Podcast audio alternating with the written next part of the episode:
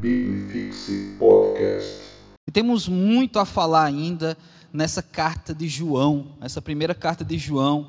Ela traz muito conhecimento, a gente tem se repetido nisso, não é? Mas ela também traz esse amor, esse amor cuidadoso, não é? Esse amor de alguém que considera os receptores dessa carta por que não dizer também nós, né, que estamos recebendo essa carta através da Sagrada Escritura, de alguém que considerava filhos, filhos na fé. Então, esse carinho de João, esse amor desempenhado em causar transformação na vida dessas pessoas, se estende até nós hoje. Não é? E a minha pergunta primeira é: você tem recebido, você tem sentido, amado é, pela palavra de Deus, pelo cuidado de Deus, através de João, através dessas palavras.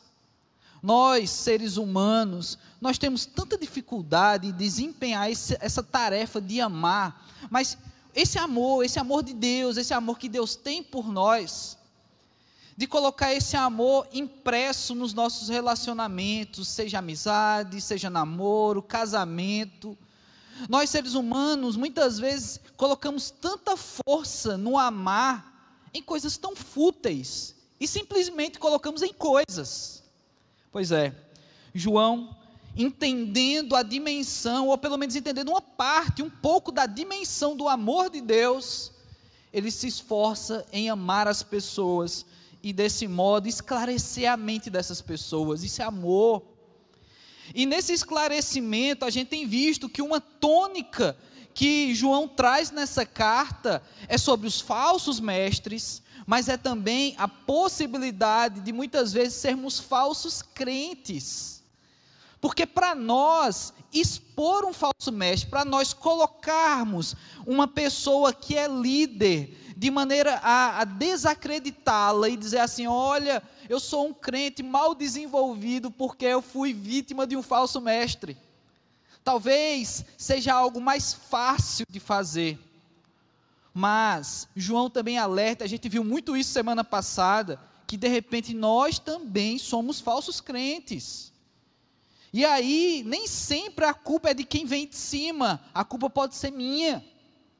E agora, nós temos aqui no capítulo 3, né, vamos inaugurar hoje esse capítulo, mais algumas coisas que João traz para nós. Então já abra sua Bíblia no 1 João, capítulo 3, a partir do versículo 1. Semana passada encerramos o capítulo 2. E se você ainda não ouviu as mensagens, se você ainda não está acompanhando essa série como um todo, então vai lá, não é? Depois desse culto, busca as outras mensagens aqui no canal do YouTube, não é? Nós também temos em podcast, vai lá no podcast, pergunta qual é o link, manda para alguém para você saber o que a gente tem já falado tanto aqui, pois agora estamos no capítulo 3 de 1 João, a partir do versículo 1. Então diz o seguinte: Vede que grande amor nos tem concedido o Pai, a ponto de sermos chamados filhos de Deus. E de fato, somos filhos de Deus. Por essa razão, o mundo não nos conhece, porquanto não o conheceu a Ele mesmo. Amados, agora somos filhos de Deus, e ainda não se manifestou o que havemos de ser. Sabemos que quando ele se manifestar, seremos semelhantes a ele, porque haveremos de vê-lo como é. E assim mesmo se purifica todo que nele esta esperança, assim como ele é puro. Todo aquele que pratica pecado também transgride a lei, porque o pecado é a transgressão da lei. Sabeis também que ele se manifestou para tirar os pecados e nele não existe pecado. Todo aquele que permanece nele não vive pecando. Todo aquele que vive pecando nem o viu, nem o conheceu. E filhinhos, não vos deixeis enganar por ninguém. Aquele que pratica a justiça é justo. Aquele que é justo, aquele, aquele que pratica a justiça é justo, assim como ele é justo. Versículo 8 aquele que pratica o pecado procede do diabo, porque o diabo vive pecando desde o princípio.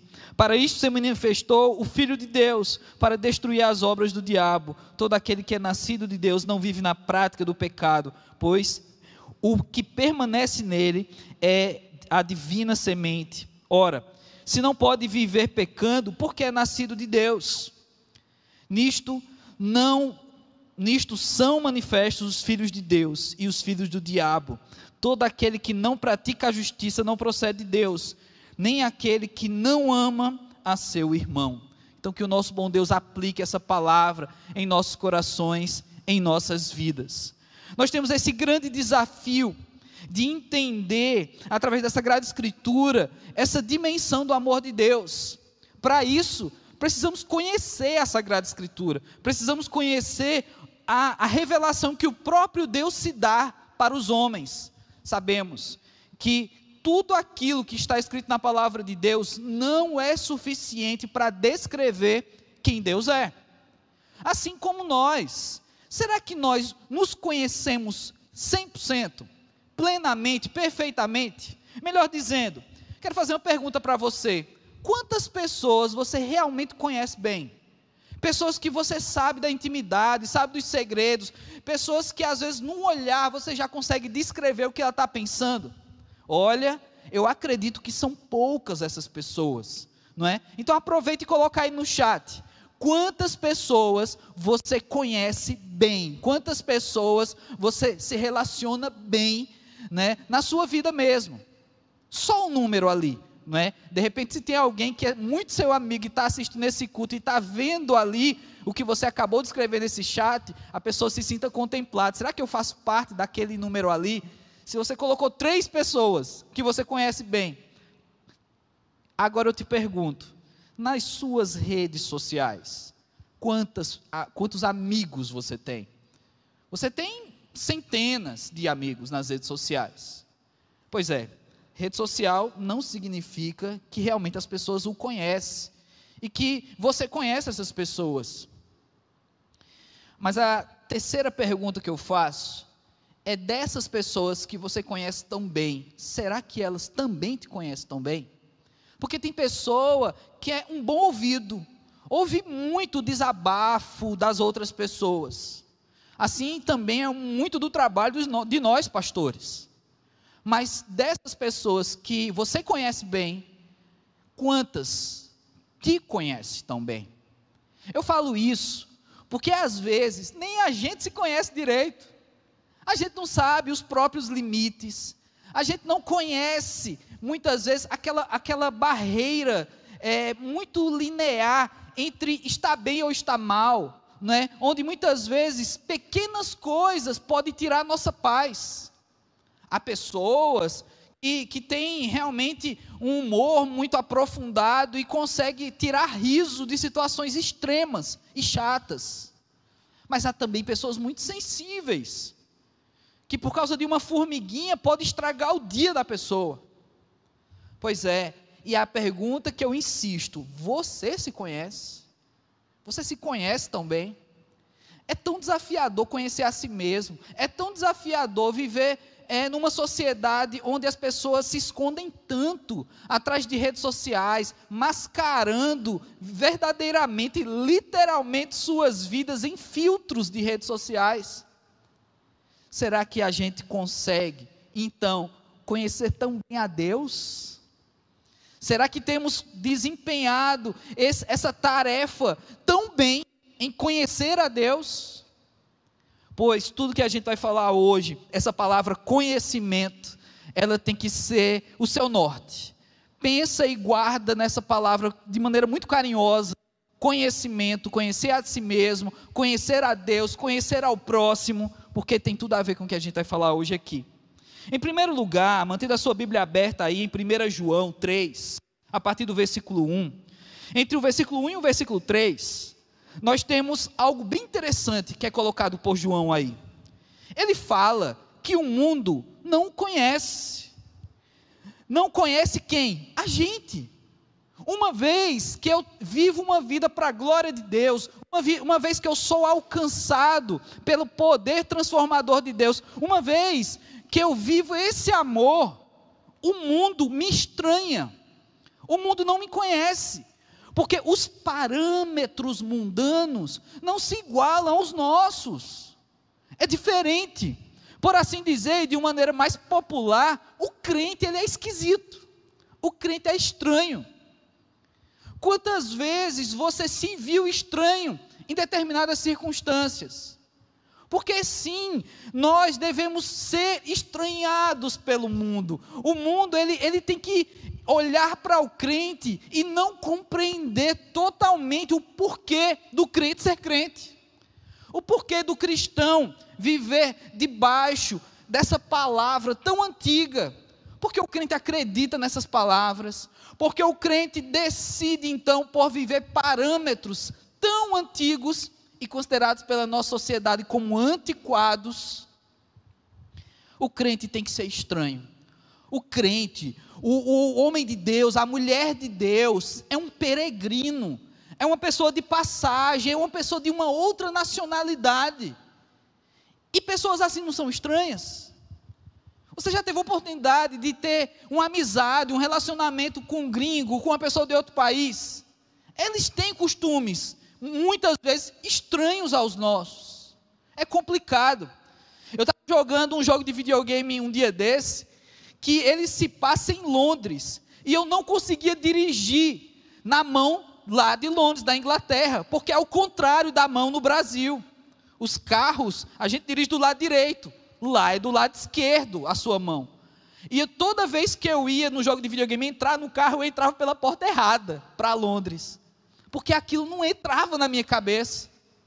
Pois é, há tantas coisas estranhas de ser um gringo. Nós somos gringos, nós somos estrangeiros nesse mundo aqui. Então, por isso, há situações em que nós não vamos andar na mão do mundo, vamos andar na contramão. E vai parecer estranho, inclusive para mim e para você. Por isso que João ele traz isso que o mundo, ele não, o mundo não nos conhece, porque somos diferentes. Porém, João também diz uma outra coisa desses três primeiros versículos, que até nós também não conhecemos tão bem a Deus. Ele fala que não o conhecemos por completo, não conhecemos Jesus na sua totalidade. Olha que coisa fantástica. Primeiro, o mundo não me conhece porque eu sou cristão. Mas segundo, eu também nem conheço Deus direito, porque eu sou limitado. Porque ele ainda há de se revelar. E quando ele se revelar por inteiro, será na glória, será na nova terra e no novo céu. E aí, com o corpo glorificado, eu e você vamos ter condições de contemplá-lo como ele realmente é e assim copiá-lo como realmente devemos copiar o que hoje fazemos como cópias de Cristo, como tentando cada dia mais nos parecer mais com Cristo, é nos parecer com o Cristo revelado. Porque o Cristo revelado é o Cristo da Bíblia. E esse Cristo da Bíblia é o Cristo que morreu, é o Cristo que deu a vida, é o Cristo que nos ama tanto. E a chave para esse amor está no primeiro versículo ainda. Porque João diz o seguinte: vede que grande amor nos tem concedido o Pai. Ele dá uma dimensão, esse amor é grande. Que amor é esse? A ponto de ser chamados filhos de Deus. O amor de Deus é tão grande que ele nos chama de filho. Sabe, é, é realmente um amor tão grande pela ofensa que é o pecado. Nós não merecemos ser chamados de filhos. O amor é grande pelo tamanho do pecador que eu sou. Porque quanto mais eu vivo, mais eu peco. E Deus, ele, esse amor se abre e, e abraça a minha vida por completo. E aí eu pergunto: você já tinha parado para pensar do tamanho do amor de Deus? Você não consegue. Você não consegue pensar no tamanho do amor de Deus. Vamos fazer um exercício agora. Coloca aí no chat. Um chute, viu? Não vai pesquisar no Google. Um chute. Quantos habitantes tem no mundo? Um chute, vai, coloca aí o que vier na sua cabeça. Não é? Quantos habitantes tem no mundo? Então coloca o número aí que vier. Pois é. E à medida que a galera vai colocando, outros vão sendo incentivados pelo número que o, outro colocou. Aí a pessoa diz, eu acho que é menos, aí coloca o número menos. Assim funcionam os chutes. Mas eu quero perguntar para você, Será que a gente tem condição de conhecer esse amor de Deus? É claro que ele é tão grande que nós não temos essa condição. Não tem como contabilizar, mensurar o amor de Deus. Por isso que João simplesmente diz: olha, ele é tão grande que Deus é capaz de nos chamar de filhos. Então, eu pergunto, não conhecendo na totalidade, mas conhecendo aquilo que Deus se revela até nós, que Cristo se revela, você se sente amado por Ele nessa revelação? E sendo amado por Ele, será que você consegue amá-lo de maneira grande?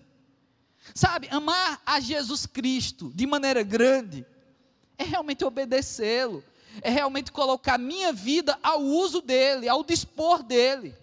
Se o amor de Deus é grande, o que me resta é tentar amá-lo de maneira grandiosa, dentro dos meus limites. Porque se Deus é infinito, é todo-poderoso, imagina um amor grande de Deus, de alguém que pode todas as coisas. Imagina o tamanho disso. Nem tem como imaginar.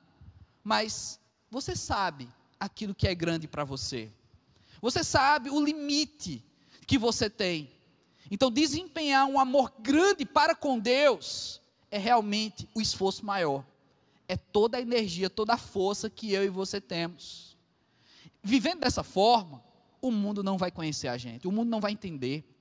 Porque o mundo vai ensinar que você tem que amar dinheiro, o mundo vai ensinar que você tem que amar coisas, que você tem que transformar, inclusive, pessoas em coisas, e desse modo amá-las. É assim que o mundo vai ensinar.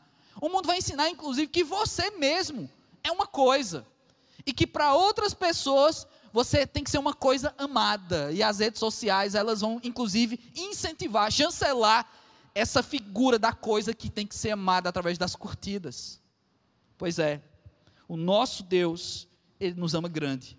O nosso desafio é amar Deus de maneira grande daquilo que está dentro das nossas configurações, da nossa condição de amá-lo dessa forma.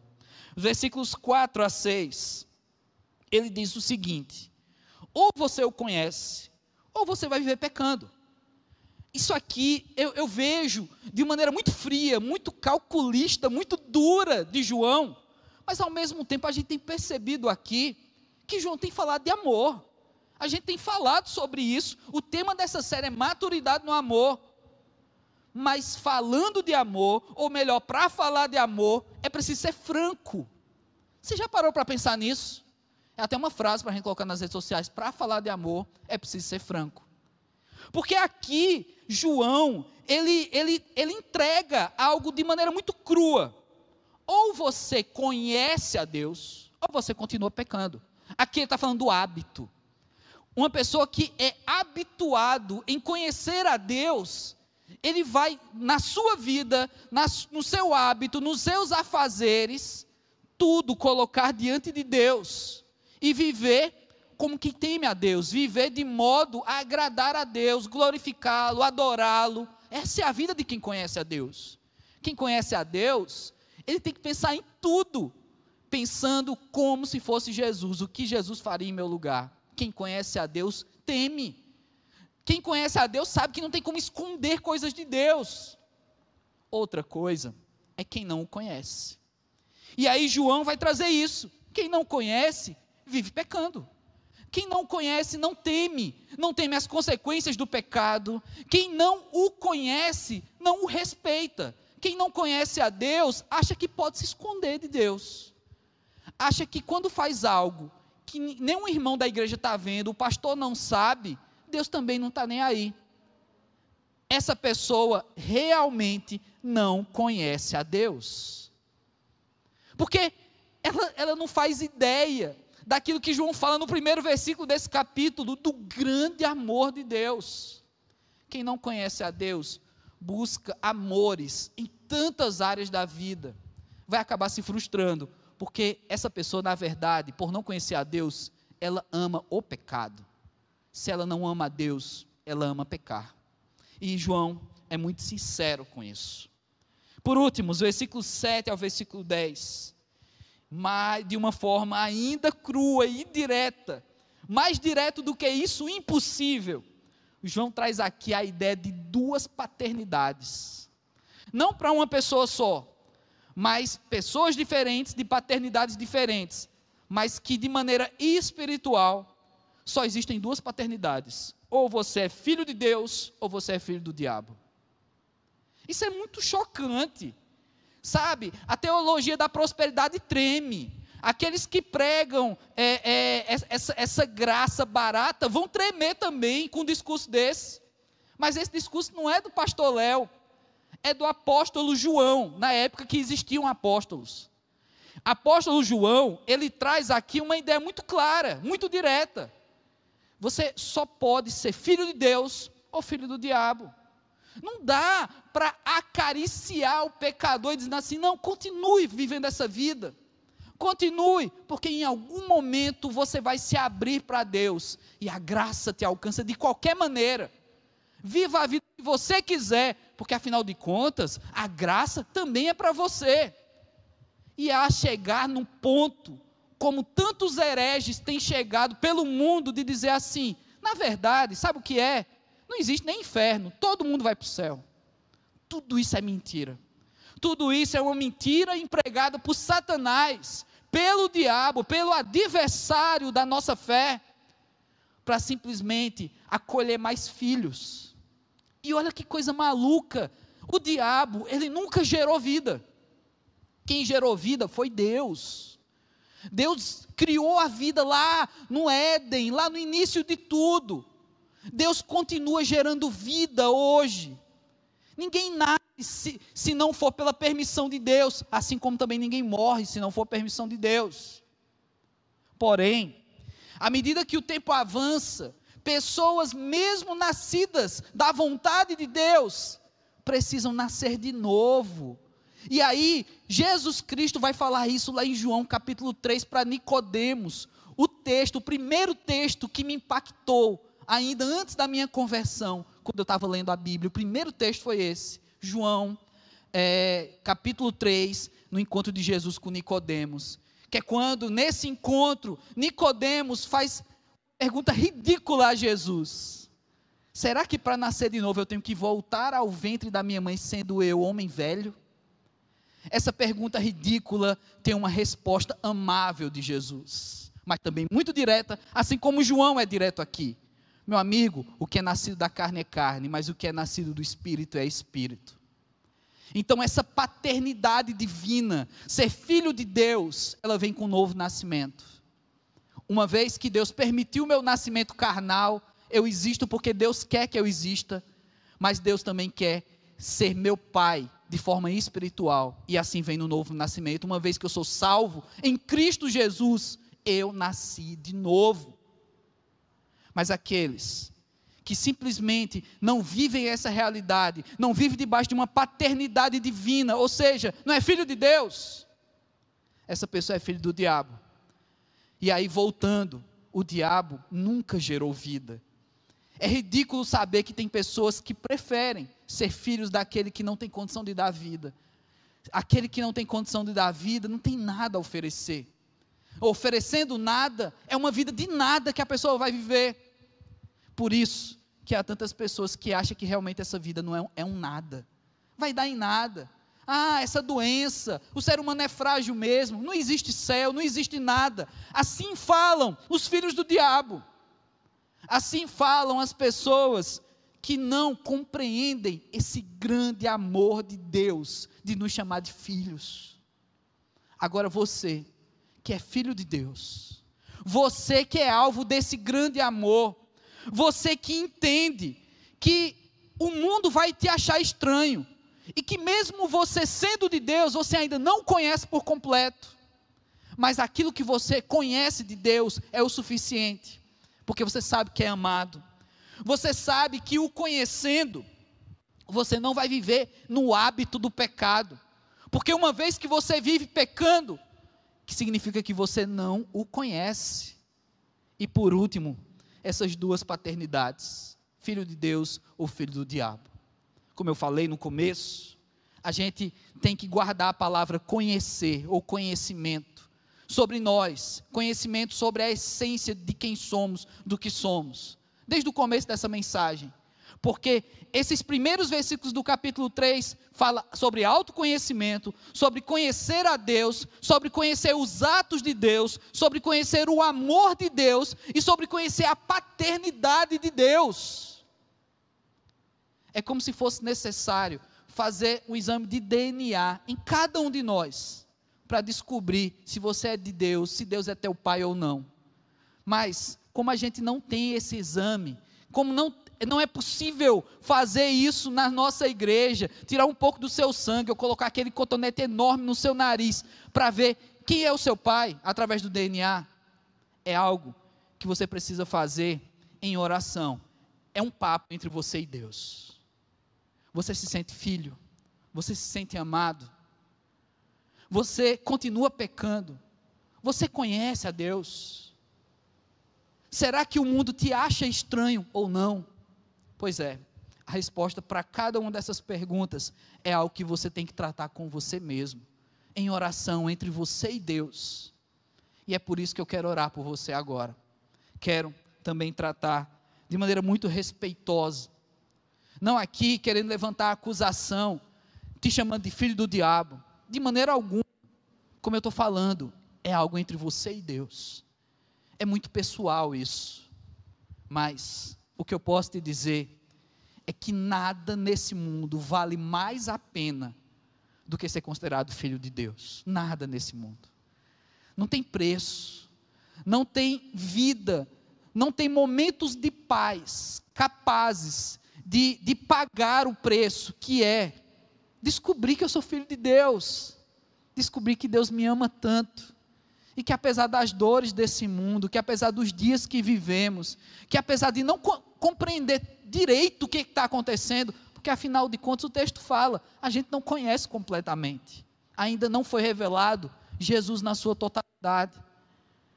Mas mesmo assim, sem o conhecer completamente, o que conhecemos ou que devemos conhecer é suficiente para pelo menos ser grandiosamente gratos ao nosso Deus, porque Ele nos ama de forma grandiosa. Então vamos orar nessa hora, Pai. Nós queremos, Senhor Deus, agradecer, ó Pai. Tu nos ama tanto, Senhor Deus, a ponto de nos chamar de filhos. E Deus amado, como é pesado essa expressão, ser teu filho, ó Pai. Porque, Deus, eu corro no risco de ser um filho ingrato. Eu corro o risco de ser um filho desagradável, Senhor Deus. Porque o maior exemplo de filho teu que nós temos na Bíblia é teu filho Jesus, Deus. E ele é perfeito. Ele viveu perfeitamente a vida aqui na terra. Ele completou a sua missão em 100% de aproveitamento. Deus amado, olhando para esse exemplo, como eu me envergonho, Senhor Deus. Eu tenho vergonha de tentar pensar quantos por cento de filho igual a teu filho Jesus eu sou, Senhor Deus. Eu tenho vergonha, Pai. Assim, Deus, eu imagino que cada um que agora nos ouve, ó Pai, também se envergonha. E apesar disso, ainda somos alvo desse tão grande amor, Senhor Deus. Somos teus filhos, ó Pai. Então, Deus amado, tem misericórdia de nós. Nos ensina a cada vez mais ser parecidos contigo. Nos ensina, Senhor Deus, a ser tão próximos à tua paternidade, refletindo tanto quem tu és aqui na terra, que os homens, que esse mundo vai nos estranhar cada vez mais Ó Deus, não nos faz parecidos demais com esse mundo. Não nos faz acreditar que é preciso é, agradar a todo mundo, Senhor Deus. Não nos deixe, ó Pai, incorrer no erro de habitualmente pecar, porque Deus, João, de maneira muito dura, mas também com muito amor, nos deixa claro, uma vez que eu estou pecando habitualmente, eu sou filho do diabo, Deus. Salva teu povo, Pai. Nos salva, Senhor Deus. Que eu viva para a tua honra e glória. É assim que eu oro, Pai. Em nome de Jesus Cristo. Amém. Biblifixe Podcast.